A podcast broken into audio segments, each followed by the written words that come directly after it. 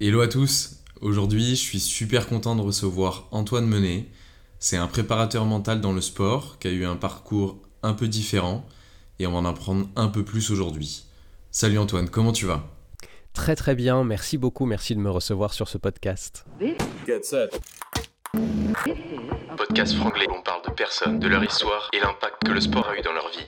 Le track inconnu. Donc pour commencer, est-ce que tu pourrais te présenter un peu en globalité, nous donner une première version de qui tu es Oui. et qu'est-ce que tu fais aujourd'hui Oui, bien sûr, avec plaisir. Euh, donc du coup, je m'appelle Antoine Menet, j'ai euh, 31 ans, j'habite euh, à Reims. Euh, aujourd'hui, je suis hypnothérapeute et euh, préparateur mental de sportifs, ou plutôt euh, hypnothérapeute et spécialisé dans, euh, dans l'accompagnement de sportifs. Ok, donc est-ce que tu peux nous expliquer comment tu es arrivé à être hypnothérapeute aujourd'hui? Alors, euh, ça c'est une bonne question et la, réponse euh, a été, euh, en tout cas le parcours a été assez sinueux pour arriver jusque-là. De base, j'ai pas du tout une formation à laquelle on, s'attend pour un hypnothérapeute ou pour un préparateur mental. À la base, j'ai une licence en droit, j'ai un, master en économie et une spécialité en, économie immobilière. Donc vraiment des choses qui sont plutôt éloignées de ce que je fais aujourd'hui. Et en fait, j'ai croisé euh, l'hypnose sur les bancs de la, fac de droit. Euh, à l'époque, je prenais des, j'avais un cours de procédure pénale et j'ai appris que en France, on pouvait pas interroger les gens euh, sous hypnose. Et donc, je me suis dit, tiens, mais quand même, si on est allé chercher jusque-là, c'est peut-être qu'il y a quelque chose dans l'hypnose. Pour moi, jusque-là, c'était euh, très, très magique, un petit peu mystérieux, un peu mystique aussi. Et, j'ai commencé à m'intéresser à l'hypnose et j'avoue que je m'y suis intéressé pour des raisons très, très personnelles parce que euh, les- ma première expérience d'hypnose, ça a été d'essayer de, euh, d'utiliser l'auto-hypnose pour mieux apprendre mes cours et pour mieux les retenir. Est-ce que ça a marché? Est-ce que tu as réussi à mettre ça en place? Écoute, j'ai eu, euh, j'ai eu mes examens, donc, donc j'aurais tendance à dire que, en tout cas, si ça n'a pas servi, en tout cas, ça n'a pas desservi. Ce qui est rigolo, c'est que, c'est que je me rends compte maintenant avec le- les années passées et puis avec l'expérience que c'était vraiment du, du bricolage. Mais c'était du bricolage euh, du début, donc c'était il, y a, il y a plus de 10 ans maintenant. À l'époque, euh, il y avait quelques ressources en ligne euh, sur Internet, en français, mais la plupart étaient, étaient en anglais. Donc, donc du coup, c'était un peu le jeu d'essayer de, trouver des choses, de trouver des, des ressources. Et puis vraiment, ça, ça m'intéressait, la thématique m'intéressait. Et c'était l'époque où je suis parti, j'ai fait ma licence de droit à Strasbourg, et puis je suis parti à, à Paris. Et euh, j'ai continué à m'intéresser à l'hypnose, donc j'ai commencé à acheter des premiers bouquins. Et puis, euh, en, découvrant un petit peu ce que c'était, je me suis souvenu que dans mon enfance, je faisais du karaté et que mon prof de karaté euh, avait fait quelque chose qui ressemblait à de l'hypnose. Alors du coup, je me suis dit, tiens, bah, j'aimerais bien lui en parler, quoi, avoir quelqu'un avec qui je puisse euh, parler de ça. Aujourd'hui, c'est quelque chose qui est un petit peu plus répandu, mais, euh, mais il y a une dizaine d'années, ça n'était pas autant. Et donc, euh, donc c'est assez marrant, ça fait un peu film initiatique, mais, euh, mais donc j'ai d'abord appelé pour essayer de lui en parler. C'est sa femme qui m'a répondu, elle m'a proposé de venir, donc j'ai d'abord discuté avec elle. Puis elle a réfléchi, elle m'a dit ok d'accord, tu peux rencontrer mon mari. Donc euh, j'ai repris un autre rendez-vous avec lui et puis on a discuté. Et puis il m'a dit bah écoute, si tu veux viens un jour avec quelqu'un et puis je fais une séance d'hypnose sur lui et puis bah tu regardes et puis tu te débrouilles pour apprendre comme ça. Et donc euh, donc j'ai ramené euh, j'ai ramené mon meilleur ami qui, euh, qui a donc fait une séance d'hypnose avec lui. Et puis moi j'avais juste ça quelque part pour, pour travailler. Et, et du coup, à partir de là, bah, j'ai essayé de, compléter, de pratiquer par moi-même. Et, et j'ai fini par croiser un domaine en, en étant sur des forums sur Internet qui est, qui est assez rigolo, qui est ce qu'on appelle l'hypnose de rue, qui est en fait l'hypnose de spectacle qu'on voit parfois à la télé ou dans, des grands shows. Et, euh, mais vraiment l'idée de, le pratiquer dans la rue, dans les parcs, dans, euh, voilà, dans les bars. Et euh, c'est comme ça que j'ai commencé vraiment à pratiquer l'hypnose, donc par l'hypnose de spectacle. Euh, à Paris, euh, je, sortais euh, très régulièrement, du coup, euh, pratiquer l'hypnose. On avait un, petit groupe de, de 4-5 euh, copains et on, on, on avait créé ça, finalement, ce, ce groupe d'hypnotiseurs. Et on écumait donc les, les bars à Paris, les parcs, etc., de manière assez régulière. Et, euh, et ça, c'était en parallèle de mes études. Ok, donc ça c'était un moyen de t'entraîner parce que c'était un sujet qui te faisait kiffer? Exactement, c'était vraiment ça. Ça me faisait, euh, ça, m'intéressait, ça, me posait question. Euh, j'adorais, euh, j'adorais faire ça. Je trouvais ça intéressant. Et, et, ce que je trouvais déjà intéressant, c'était vraiment cette idée de se dire en fait, notre cerveau est capable de faire plein de trucs et, et on n'en est pas forcément conscient. Et, et c'était vraiment cette idée-là qui m'intéressait. Et à cette époque-là, donc j'étais en, master d'économie et je me disais, ben moi, la partie hypnothérapie m'intéresse pas. Euh, ce qui m'intéresse, c'est cette idée qu'on est capable de faire plein de trucs avec le cerveau. Euh, et, j'avais des copains qui commençaient à se former en hypnothérapie. Et moi, je me disais, ben non, ça ne m'intéresse pas. Euh, à la limite, la seule chose qui m'intéresserait, c'est peut-être de travailler avec des sportifs. Parce que là, il y aurait vraiment quelque chose à aller chercher dans la capacité de se pousser plus loin, dans la capacité d'aller chercher des choses nouvelles et intéressantes. Et je trouvais que c'était une population qui pouvait être intéressante. Ce qui est marrant parce que je suis pas du tout, euh, pas du tout, enfin, je suis pas du tout sportif. Je, pratique assez peu le sport, juste de manière régulière, mais euh, mais euh, je suis pas non plus un, acharné de sport. J'ai jamais fait du sport en compétition à haut niveau et le, sport de manière générale m'intéresse pas spécialement. Je regarde jamais le sport à la télé, par exemple, ou ou, quoi que ce soit, mais juste je trouvais le, public intéressant et l'idée intéressante de d'apporter l'hypnose dans, dans ce public-là. Hyper intéressant. Donc, à ce moment-là, est-ce que tu es encore intéressé par le droit et est-ce que tu restes dans ces études-là? Alors, donc là, j'avais déjà switché entre le droit et l'économie. Ok. Et, euh, et le, la discipline, euh, la discipline m'intéressait. Et donc, du coup, je, bah, je, termine mes études, je commence ma carrière. Et puis, euh, j'arrive, donc je, change de poste, d'entreprise, et j'arrive sur du contrôle de gestion dans un hôpital. D'accord. Et, euh, et, là, je rencontre notamment un, médecin qui fait de l'hypnose aussi. Et du coup, on accroche bien, on déjeune régulièrement ensemble, on parle beaucoup d'hypnose. Et, euh, évidemment, moi, je me, bah, je me rends compte que c'est quand même vraiment un domaine qui me passionne, qui me plaît beaucoup. Et, euh, et donc, je décide de, de changer d'orientation, donc de, de, laisser tomber les, les, chiffres et les tableaux Excel et, euh, et d'ouvrir mon cabinet d'hypnose avec euh, cette spécialité qui, euh, qui m'intéressait depuis des années, qui est l'idée de travailler avec des sportifs. Et donc c'est comme ça que, que j'en arrive là. voilà.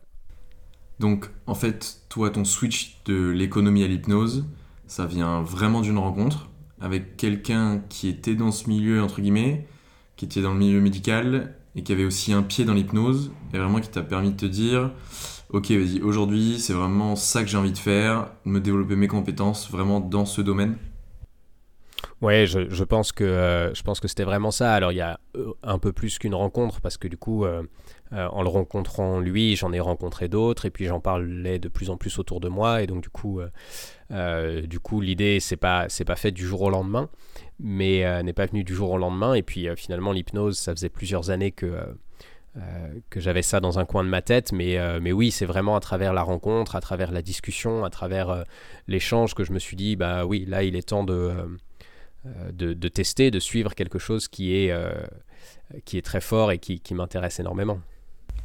Et donc, pour ouvrir ton cabinet d'hypnose, tu as dû suivre une formation Est-ce qu'il y a une formation obligatoire? Comment ça se déroule un petit peu? Alors euh, non, il n'y a pas de formation obligatoire. Donc c'est-à-dire si toi demain tu as envie d'ouvrir un cabinet d'hypnose, tu peux ouvrir un cabinet avec marqué hypnose dessus. Il n'y a personne pour t'en empêcher, ni personne te demandera jamais de, de, présenter quelques diplômes que ce soit. Euh, donc euh, pour autant, j'avais quand même envie de me, euh, de me former dans la partie hypnothérapie, puisque j'ai quand même fini par, par ouvrir cette partie thérapie thérapeutique. Et donc, euh, et donc, je suis allé euh, regarder un petit peu euh, en, termes de formation. Aujourd'hui, c'est des formations privées qui existent. Il y a quelques formations qui sont dispensées dans des facs, notamment de médecine, mais, mais qui sont du coup réservées aux, aux étudiants de formation médicale et paramédicale. Euh, et, donc voilà, j'ai la chance, j'avais la chance, je pense, d'avoir euh, quand même une bonne connaissance de l'hypnose déjà de base, et donc de pouvoir euh, bah, assez facilement regarder quel était le programme et le sérieux de, telle ou telle école. Et donc, voilà, j'ai choisi une école et je me suis formé, et, et du coup j'ai ouvert mon cabinet. Et donc aujourd'hui, tu as principalement des sportifs qui viennent à ton cabinet? Comment ça se déroule Par exemple, un, entretien avec un sportif. Est-ce que tu vas l'aider à développer ses compétences, aller chercher la performance grâce au potentiel du cerveau comment, comment tu gères un peu tout ça alors aujourd'hui, c'est juste pour, la question sur mon activité, c'est une activité qui est partagée. Donc j'ai comme ça, je dirais, euh, moitié-moitié euh, entre des personnes qui viennent pour la partie vraiment euh, hypnothérapie et des personnes qui viennent pour le sport. Mais c'est assez fluctuant. Par exemple, évidemment, au, cœur de l'été, pendant, pendant les pauses estivales, évidemment, j'ai beaucoup moins de sportifs. Et je vais en avoir pas mal à la rentrée, au moment où les saisons reprennent, par exemple.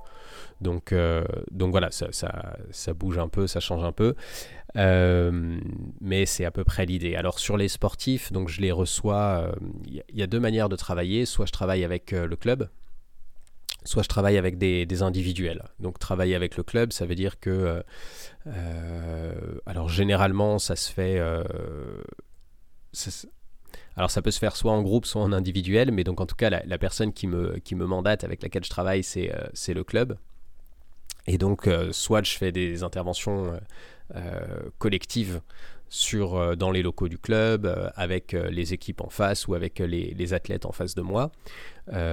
soit c'est le club qui m'envoie en cabinet des personnes qu'elle a repérées ou, qui pourraient, bah, profiter de, cette préparation mentale ou sur lesquelles elle, elle mise particulièrement notamment. Euh, voilà, donc ça c'est pour les, pour les clubs, ou alors euh, c'est des individuels donc qui prennent, qui prennent contact avec moi, qui euh, me trouvent, et puis on, fait des sessions du coup en cabinet. D'accord, donc un sportif, qu'est-ce qu'il va chercher à trouver grâce à l'hypnose avec toi? Quand tu vas faire une séance avec lui, qu'est-ce que tu vas essayer de, de développer avec lui? Alors pour moi, il y a vraiment deux aspects, deux aspects qui sont intéressants. C'est la performance, évidemment, et c'est, euh, je dirais, le bien-être. Ok. C'est-à-dire que euh, ce, qui, ce qui, moi, ce sur quoi moi je, euh, je travaille et, et, les thématiques sur lesquelles on avance avec les athlètes, c'est vraiment ces deux thématiques-là. C'est-à-dire comment est-ce que on va chercher plus de performance et en même temps comment est-ce qu'on fait en sorte que bah, du côté de la stabilité psychologique, émotionnelle, mentale, cognitive de la personne, on puisse aussi avoir une, une véritable qualité. Généralement, la raison pour laquelle les gens viennent me voir, c'est plutôt la première raison, c'est plutôt la performance. C'est-à-dire que le moment où ils frappent à ma porte, c'est plutôt pour me dire, bah voilà, euh, en ce moment, euh, la compétition, euh, je suis en dessous de ce que j'arrive normalement à faire, de ce que je fais en entraînement ou, ou de ce que je me sais capable de faire, ou alors, voilà, je traverse pourtant telle ou telle raison une période un peu difficile et ça se ressent sur mes résultats. Euh, ou alors je sens que j'ai des blocages et j'arrive pas à passer au niveau suivant. Donc généralement la raison pour laquelle on va chercher un préparateur mental, c'est quand même souvent pour des, raisons de performance. Bien sûr. On, sait que le sport c'est un peu un miroir de la société, comment en tant qu'individu on évolue au quotidien. Est-ce que par exemple euh, il va y avoir des étapes hyper importantes dans cette préparation mentale? De dire euh, il faut que je mette telle ou telle méthode en place pour me sentir mieux au quotidien? Est-ce qu'il y a des outils qui vont permettre de ce genre d'évolution? Ouais, alors il y a deux. Euh, si, je, si, je, schématise un petit peu, il y aurait deux approches. Il y aurait deux approches à la préparation mentale, deux approches un peu extrêmes. Il y en a une qui serait euh, de, euh, de recevoir la personne et de lui faire passer une batterie de tests sur des problématiques mentales et en fonction de ça, de mettre en place euh, bah, tout un programme, tout un suivi et un certain nombre d'outils. Oui, bien sûr. Et euh, une autre, euh, un, autre extrême qui serait de, je dirais, de ne pas du tout faire passer de, de tests, mais juste simplement demander à la personne bah, voilà, ce qu'elle veut améliorer, quelle partie de, de sa pratique elle veut améliorer. Moi, ma démarche, elle est plutôt dans le, elle, tend plutôt vers ce, deuxième extrême-là, c'est-à-dire que c'est une démarche plutôt euh, euh, inspirée et tirée de, de, ma pratique et de mon expérience de l'hypnose, c'est-à-dire que euh, on commence par déterminer un, objectif avec la personne, on commence par essayer de comprendre bah, qu'est-ce qu'elle veut, qu'est-ce qu'elle est en train de viser comme résultat, comme performance, et ensuite partant de là, on essaye de découvrir qu'est-ce qui l'en empêche? Quels sont les systèmes intérieurs? Quels sont les schémas de pensée? Quels sont les schémas émotionnels qui se mettent en travers de euh, ce qu'elle considère euh, être la, réussite qu'elle vise? Donc on essaye de voir bah, quelles sont ses habitudes, qu'est-ce qui se passe quand elle est dans, un moment de performance, qu'est-ce qui fait que la différence par exemple entre les moments où elle est en entraînement et les moments où elle est en compétition?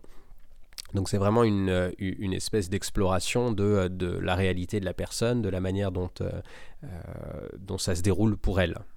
Il y a aussi en parallèle, moi, un certain nombre, et c'est là où, ça se rapproche un petit peu plus peut-être de l'autre extrême, un certain nombre d'items que je vais euh, checker mentalement, notamment sur la capacité euh, à déterminer des objectifs, sur la capacité à trouver du plaisir dans, euh, dans la pratique et dans la performance, sur la capacité à gérer le stress et les émotions, sur la capacité à planifier, enfin voilà. Donc un, certain nombre de choses que je vérifie, mais moi dans ma pratique, je vais toujours partir de l'objectif de la personne et de ce qui va se mettre en travers de sa route et de son objectif. Et en fonction de ça, eh ben, on va mettre en place, alors ça peut être soit des outils très pratiques. Euh, par exemple, on va euh, construire des routines ensemble, des routines qu'elle a à mettre en place, euh, soit dans sa compétition, soit le matin avant de se lever, soit dans son entraînement. Mais ça peut être aussi simplement d'aller explorer des, des, schémas émotionnels, d'aller explorer des habitudes émotionnelles ou des habitudes de pensée et travailler sur, sur la représentation qu'elle a d'elle-même, par exemple, pour gagner pour gagner confiance en soi. Ok, donc en fait, si je résume pour être sûr, toi en tant que coach mental, c'est un peu comme un coach sportif comme en foot qui va aider et guider l'athlète, mais pour ta partie, pas sur le terrain, mhm. pas au niveau du sport, mais dans, plus dans sa préparation mentale. Comment il va visualiser, comment il va se projeter pour l'aider à mieux performer en fait. Exactement. Exactement, et euh, ce qui est d'ailleurs très intéressant, c'est quand j'ai l'occasion, l'opportunité, la chance de pouvoir travailler avec d'autres coachs, avec les coachs euh, du terrain, avec les coachs euh, physiques aussi. Il y a des équipes où, qui, peuvent avoir à la fois d'un côté le, préparateur physique, de l'autre le, technicien. Et donc du coup, quand, je travaille avec ces athlètes, euh, c'est là où ça devient de plus en plus intéressant quand je suis en lien avec d'autres coachs. Pour moi, en tout cas, dans la manière dont je le vis, le, préparateur mental est vraiment un, spécialiste de ces aspects euh, euh, cognitifs et émotionnels. Et, et l'idée, c'est d'arriver en, renfort et en complément de la pratique. C'est hyper cool. Est-ce que tu pourrais démystifier l'hypnose et nous expliquer simplement en quoi ça consiste? Qu'est-ce qui se passe dans une séance d'hypnose? Euh, parce que c'est vrai que dans la mentalité commune, l'hypnose, ça peut être quelque chose d'un peu mystique, un peu, voire mythique, euh, qui, qui, peut faire peur, euh, entre guillemets. Oui, oui, bien sûr. Et ça a été mon cas, ça a été mon cas au départ. Et s'il y a vraiment une chose qui m'a fait choisir de, creuser ce sujet, c'est le moment où j'ai compris que que c'était euh, que c'était vraiment une discipline de communication en fait, que c'était de la technique, que ça s'acquiert, que ça se travaille et qu'il y avait euh, il y avait rien de, de, mystique dedans. en tout cas pour les bases de l'hypnose. Ce qui est particulier avec l'hypnose, c'est qu'on en a souvent des, des, représentations qui sont un peu. c'est pas évident de les faire concorder. on, a évidemment l'hypnose de, de, spectacle, du coup je connais bien puisque j'ai commencé par ça. Euh, où on se dit un peu bah, l'hypnose, je vais perdre le contrôle des choses, je vais faire le poulet. Euh. et on peut avoir aussi, euh, on peut avoir aussi un peu le côté, on, entend parfois des opérations qui sont sous hypnose. D'accord.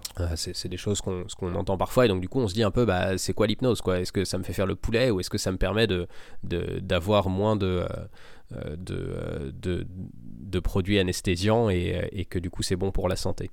Et en même temps, on entend aussi, ah bah tiens, ça il y a un tel qui a arrêté de fumer avec l'hypnose. Donc euh, on, voit un petit peu mal le lien entre euh, l'anesthésie, euh, le poulet et la cigarette. Et, et en fait, l'idée de l'hypnose pour moi, c'est que c'est vraiment une discipline de communication avec soi-même, avec, avec ce qu'on appelle l'inconscient, avec l'ensemble des processus justement que notre cerveau exécute un petit peu de manière automatique. C'est-à-dire que dans, nos habitudes de vie, dans notre environnement, on, a développé des, euh, bah, ses, habitudes. Hein. On, réagit de telle ou telle manière dans telle situation, ou euh, on a tel ou tel comportement un petit peu habituel, ou euh, voilà la manière dont on gère nos émotions, c'est un petit peu tout le temps la même chose, voire même la manière dont notre cerveau gère, euh, un certain nombre d'informations physiologiques. et bien finalement, le, cerveau s'en occupe un peu tout seul. Et l'idée de l'hypnose, c'est de créer un état qu'on appelle en hypnose la transe, mais qui un peu plus scientifiquement s'appelle un état modifié de conscience. C'est de créer cet état-là parce que dans cet état-là, on a la capacité de recréer une connexion avec le cerveau et d'aller euh, finalement euh, se saisir de, euh, de ces sujets-là. Donc à la fois des sujets liés à, la perception, à la manière dont on va percevoir les choses bah, simplement sensoriellement, ce qui est vachement sympa parce que ça peut aider le cerveau à voir des choses ou à penser qu'il voit des choses là où il n'y en a pas. Donc c'est rigolo, on peut créer des hallucinations comme ça sur de l'hypnose de spectacle mais on peut aussi aller évidemment euh, aller travailler sur les sensations de type sensations douloureuses et donc du coup appliquer l'hypnose dans, euh, euh, le milieu médical, dans tout ce qui est gestion de la douleur, que ce soit de la douleur aiguë ou de la douleur chronique. On peut aussi aller voir un petit peu ses, habitudes de pensée, ses habitudes de, gestion des émotions, et donc eh ben, mieux gérer les changements, mieux comprendre certains événements, ou plutôt mieux intégrer certains événements de vie. Euh, mieux préparer certains changements. Donc, euh, donc vraiment pour moi, ce qui unit toutes ces différentes manières de, pratiquer l'hypnose, c'est l'idée de se dire, je reprends le, la capacité à communiquer avec mon cerveau, avec tout ce potentiel, avec toutes ces habitudes, euh, avec tout ce qui se règle un petit peu de manière automatique et inconsciente, je reprends la capacité de discuter avec ça. D'accord. Donc c'est vraiment un alignement en fait euh, avec le corps, mais aussi l'esprit pour optimiser la performance euh, pour, un sportif par exemple. C'est euh, un, alignement, c'est aussi une négociation. C'est-à-dire qu'on est, euh, on est complexe, on a vraiment euh, différentes, euh, différentes facettes de, de ben, voilà, à l'intérieur qui, qui, qui s'expriment parfois un peu en même temps, parfois au fil du temps. Et donc l'idée, c'est vraiment, j'aime bien cette idée de de négociation et de discussion parce que euh, il y, a ce côté où finalement c'est pas préétabli, il n'y a pas euh, une seule réalité et une seule identité euh, intérieure et il faut juste s'aligner avec ça. Je pense que en fait on, a plein de, plein de potentiel, plein de potentialités, plein de possibilités. Et l'enjeu, c'est plutôt de se dire bah, qu'est-ce que j'ai envie de vivre, qu'est-ce que j'ai envie de mettre en place, et, et qu'est-ce que je fais avec tout ce que j'ai à l'intérieur, qui sont parfois bah, des dynamiques qui me poussent dans un sens et puis parfois des émotions ou des dynamiques qui me poussent dans un autre. Donc c'est euh, pour moi c'est vraiment un vrai travail de liberté l'hypnose parce que c'est l'idée de reprendre la main sur des choses qui, euh, se passent de manière un peu automatique et, euh, et avoir envie de se dire ben comment est-ce que je retrouve de la liberté face à ça? Comment est-ce que j'accepte de regarder ce qui se passe à l'intérieur? Donc cette notion de liberté c'est hyper intéressant parce que c'est aussi découvrir et être sûr de qui on est vraiment et de ce qu'on aime au fond de soi en fait. Ouais, aller, aller découvrir. Alors après, parler en termes de certitude, c'est... Euh, je sais pas, mais, euh, mais en tout cas, effectivement, accepter d'aller euh, accepter d'aller au fond de soi et, euh, et, prendre le pari de cette aventure. C'est vraiment une aventure, euh, c'est un voyage et c'est un voyage qui se construit aussi, je trouve, au fil, de, au fil des séances, au fil de la vie. Et euh, il y a des personnes que je reçois et je les reçois à une époque pour une thématique et puis ensuite je, je les vois plus, elles viennent plus et puis en fait elles reviennent un, certain temps après sur d'autres choses parce qu'en fait elles évoluent et, elles ont encore envie de, continuer cette évolution là. Je pense qu'on évolue tout le temps à, à tous les âges et et je trouve que c'est un chouette outil d'accompagnement et d'introspection et de, construction personnelle. Et justement, est-ce que tu aurais un petit système à mettre en place euh, ou des petits tips pour quelqu'un qui, qui, va passer un premier entretien, qui va être un peu stressé, ou même pour une compétition de sport, hein, mais des choses qui restent assez simples à mettre en place? Donc justement, comment grâce à l'hypnose, euh, on peut se mettre dans un mindset euh, hyper positif?